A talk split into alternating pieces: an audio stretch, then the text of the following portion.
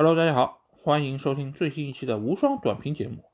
就在昨天凌晨，英超第三十七轮先进行了几场比赛，其中的一场焦点之战——切尔西主场迎战莱斯特城的比赛，引起了各方的关注，因为这是双方四天内的第二场比赛，也是双方争四的一场关键之战。最终，切尔西主场二比一战胜了莱斯特城，把进军欧冠的主动权握在了自己的手中。那我们这期节目就会来聊一聊四天前的那场足总杯决赛，以及昨天晚上进行的这场联赛。呃，我们先回到四天之前，在足总杯的决赛，温布利球场，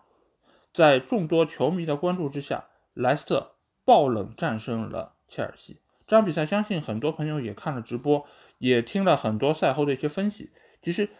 这场比赛有非常多的看点，值得我们来玩味一下。首先就是莱斯特在全场比赛都不占据主动的情况下，最终收获了一场胜利。那个进球就是一个最大的争议，因为这个球我们可以很明显的看到，阿约泽佩雷斯确实是通过手球得利了，但是裁判并没有判，VAR 也没有介入，最后迪勒曼斯的那个进球确实是打得非常漂亮，这也是莱斯特那场比赛唯一一脚打中门框的射门，但是就取得了进球。中，并且把这个胜利保持到中场。那场比赛中，其实我们也可以看到，切尔西整场比赛体现出的实力上的碾压，以及最终的一个反扑的一个气势都是非常强烈。最后没有进球也是有多方原因。呃，舒梅切尔的一夫当关，确实在那场比赛里面，舒梅切尔的表现可以说是神级的。恍惚之间，我仿佛看到了几十年之前我看他老爸守门时候的那个感觉，真的就是有他在门前。你不用太担心会犯一些低级失误，或者说是呃城门会有失手的危险，因为他作为球队队长所处的那个领导力，还有他的一个自身的一个能力，确实都是非常强的。当然也包括有那个被 VAR 吹掉的那个越位的进球啊，齐尔维尔面对救主，差点就能够帮助球队取得进球。但是，一切的一切都没有如果。莱斯特他们真的做到了，他们拿到了足总杯冠军，而且这也是他们历史上的第一个足总杯冠军。这个对于这样一个小球队来说是非常不容易的。很多朋友可能会说，莱斯特现在战绩这么好，他有机会取代阿森纳 Big 六的位置。但是我们不可否认的是，这个球队它就是一个小球队，即便他现在战绩非常出色，下赛季有可能能够代表。英格兰去参加欧冠，但是他仍然是一个小球队，因为我们一直也说到，就是所谓的大球队和小球队，并不是在成绩上的区别，而是在于他们在整个经济的体量以及球迷，包括球场的大小这些综合因素决定之下的一个产物。包括莱斯特他所在这个城市，它的人口也无法跟呃现在所谓啊阿森纳在伦敦的这个地位相提并论，所以大球队它永远就是大球队。小球队你要成为大球队，其实除了你成绩上面的一个提升之外，经济的体量其实这一点才是更难改变的。但不管怎么样，莱斯特这场胜利其实对于我们看球的球迷来说，或者说是对于整个世界足坛来说都是非常重要的一个事情。首先我们可以看到，就是在赛后的庆祝，舒梅切尔拉着维差的儿子阿亚瓦拉的这么一个画面，就从各方各面我们都可以感受得到。这一种温暖和老板和雇员之间的这么一种温情，已经远远超出了所谓我是出钱雇佣你的这么一个关系。双方在情感上面的纽带的联系，是其他那些所谓 Big 六也好，或者说是参加欧超的球队所不具备的。我们看到了一个真正属于足球的，呃，一个通过老板投钱扶持社区，然后再由社区反哺俱乐部的这么一个良性的一个循环。所以这个胜利不仅仅是。足球的胜利，这个胜利也是以足球为本、以社区为本、以俱乐部为本、以球迷为本的一个胜利。所以，这个胜利对于广大的球迷，或者说对于热爱足球的人来说是非常非常重要和值得珍惜的。另外一方面，我们可以看到，就是罗杰斯这样一个所谓的平民教练，以及以瓦尔迪为代表的众多的所谓平民球员。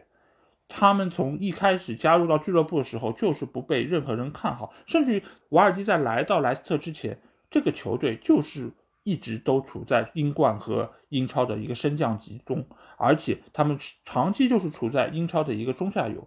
但是他们一步一步靠着维差的投资，包括良好的俱乐部的运营，使得这个俱乐部慢慢的崛起。而且罗杰斯的到来也使得这个球队完成了一个蜕变。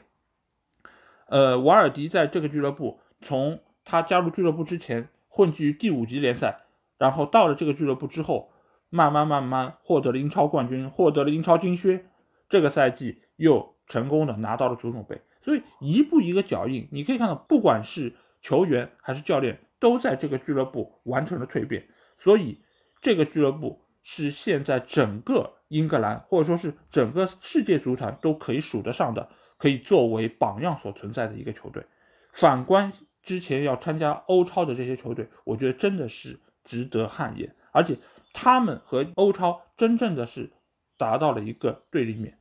但是莱斯特这个球队，你真的觉得他就是属于一个异类吗？不管他是一个神话还是一个童话，但是对于这样一个球队来说，这样的一个成功，放之整个世界足坛来说，并不是一个可以再复制的一个神话。因为你作为一个老板，你可以说啊，这是一个好老板，维差或者说他的儿子对于俱乐部。确实都是付出非常多，不计成本，不计回报。但是这样的成功是可以复制的吗？你如果只是指望一个老板，他个人如神一般，或者像上帝一般来给予俱乐部关怀，给予球迷关怀，这个东西是不持久以及不可复制的。因为你整个世界足坛，像格雷泽、像亨利、像克伦克这样的资本才是主流，你很难要求所有球队都像。莱斯特一样，对吧？小本经营，以一个很好的良性的情况。如果你要让俱乐部以这么样的一个情况来运转，我觉得只有从制度上来改变，而不是说指望有一个救世主出现来再现一个维拆。我觉得这个东西还是需要整个俱乐部的运营上面有一个提升。那我们再说回到昨天晚上的这场联赛第三十七轮，切尔西在这场比赛里面表现出了强大的求胜欲望，以及他们就是众志成城的一种感觉。从比赛一开始，切尔西就抱着我一定要拿下，我一定要进入欧冠，而不要出现像很多人猜想的那样，对吧？失去了足总杯，可能还会失去欧冠，然后联赛还没有办法进入前四。但是在这场比赛，我们可以看到切尔西配得上。代表英超出战欧冠，他也配得上昨天这场胜利。至始至终，他们都占据了非常大的主动，而且我们也可以看到莱斯特这个球队在经历了足总杯夺冠之后的一个欢庆之后，他整个球队的心气儿其实并没有完全恢复。他在整个比赛的场上所表现出来的那种专注力，其实还是非常让人担忧。尽管最后一轮什么情况都有可能发生。明天晚上，利物浦也将会迎战他们这一轮对手，把握住他们自己晋级欧冠的最后机会。但是不管怎么说，今年的英超，今年的英超争四真的是非常好看，而且各队所体现出来的这么一种精神，我觉得是在疫情之下，或者说在欧超的大背景之下，都是难能可贵的。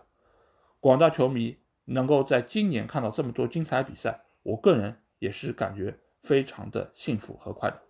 我期望莱斯特、利物浦和切尔西都能够在最后的一轮比赛中打出他们自身最高的水平，为最后的那两张欧冠的资格而努力，而不要像曼联一样早早拿到了亚军的资格，就在那边打那种养生的足球，可能会有非常多的理由来替他们开脱，但是打得不好就是不好。失去了马奎尔的球队，确实就是不那么让人放心。所以，每一个球队都有他们自己所存在的问题，包括曼城昨晚上也输了，并没有一个球队可以永远的赢下去。他们在不同的情况下、不同的条件下，他们都会展现出自己脆弱的一面，这才是足球有意思的地方。而不要像有些比赛，以为你拿到了你那顶所谓的铁帽子，就能够永远的走下去。这个并不符合足球的规律。好，那这期节目就到这里，欢迎大家持续收听我们的无双短评以及我们的足球无双的长节目。那如果希望加入我们群的话，只要在微信里面搜索“足球无双”就可以找到。期待你们的关注和加入。那这期就到这里，大家拜拜。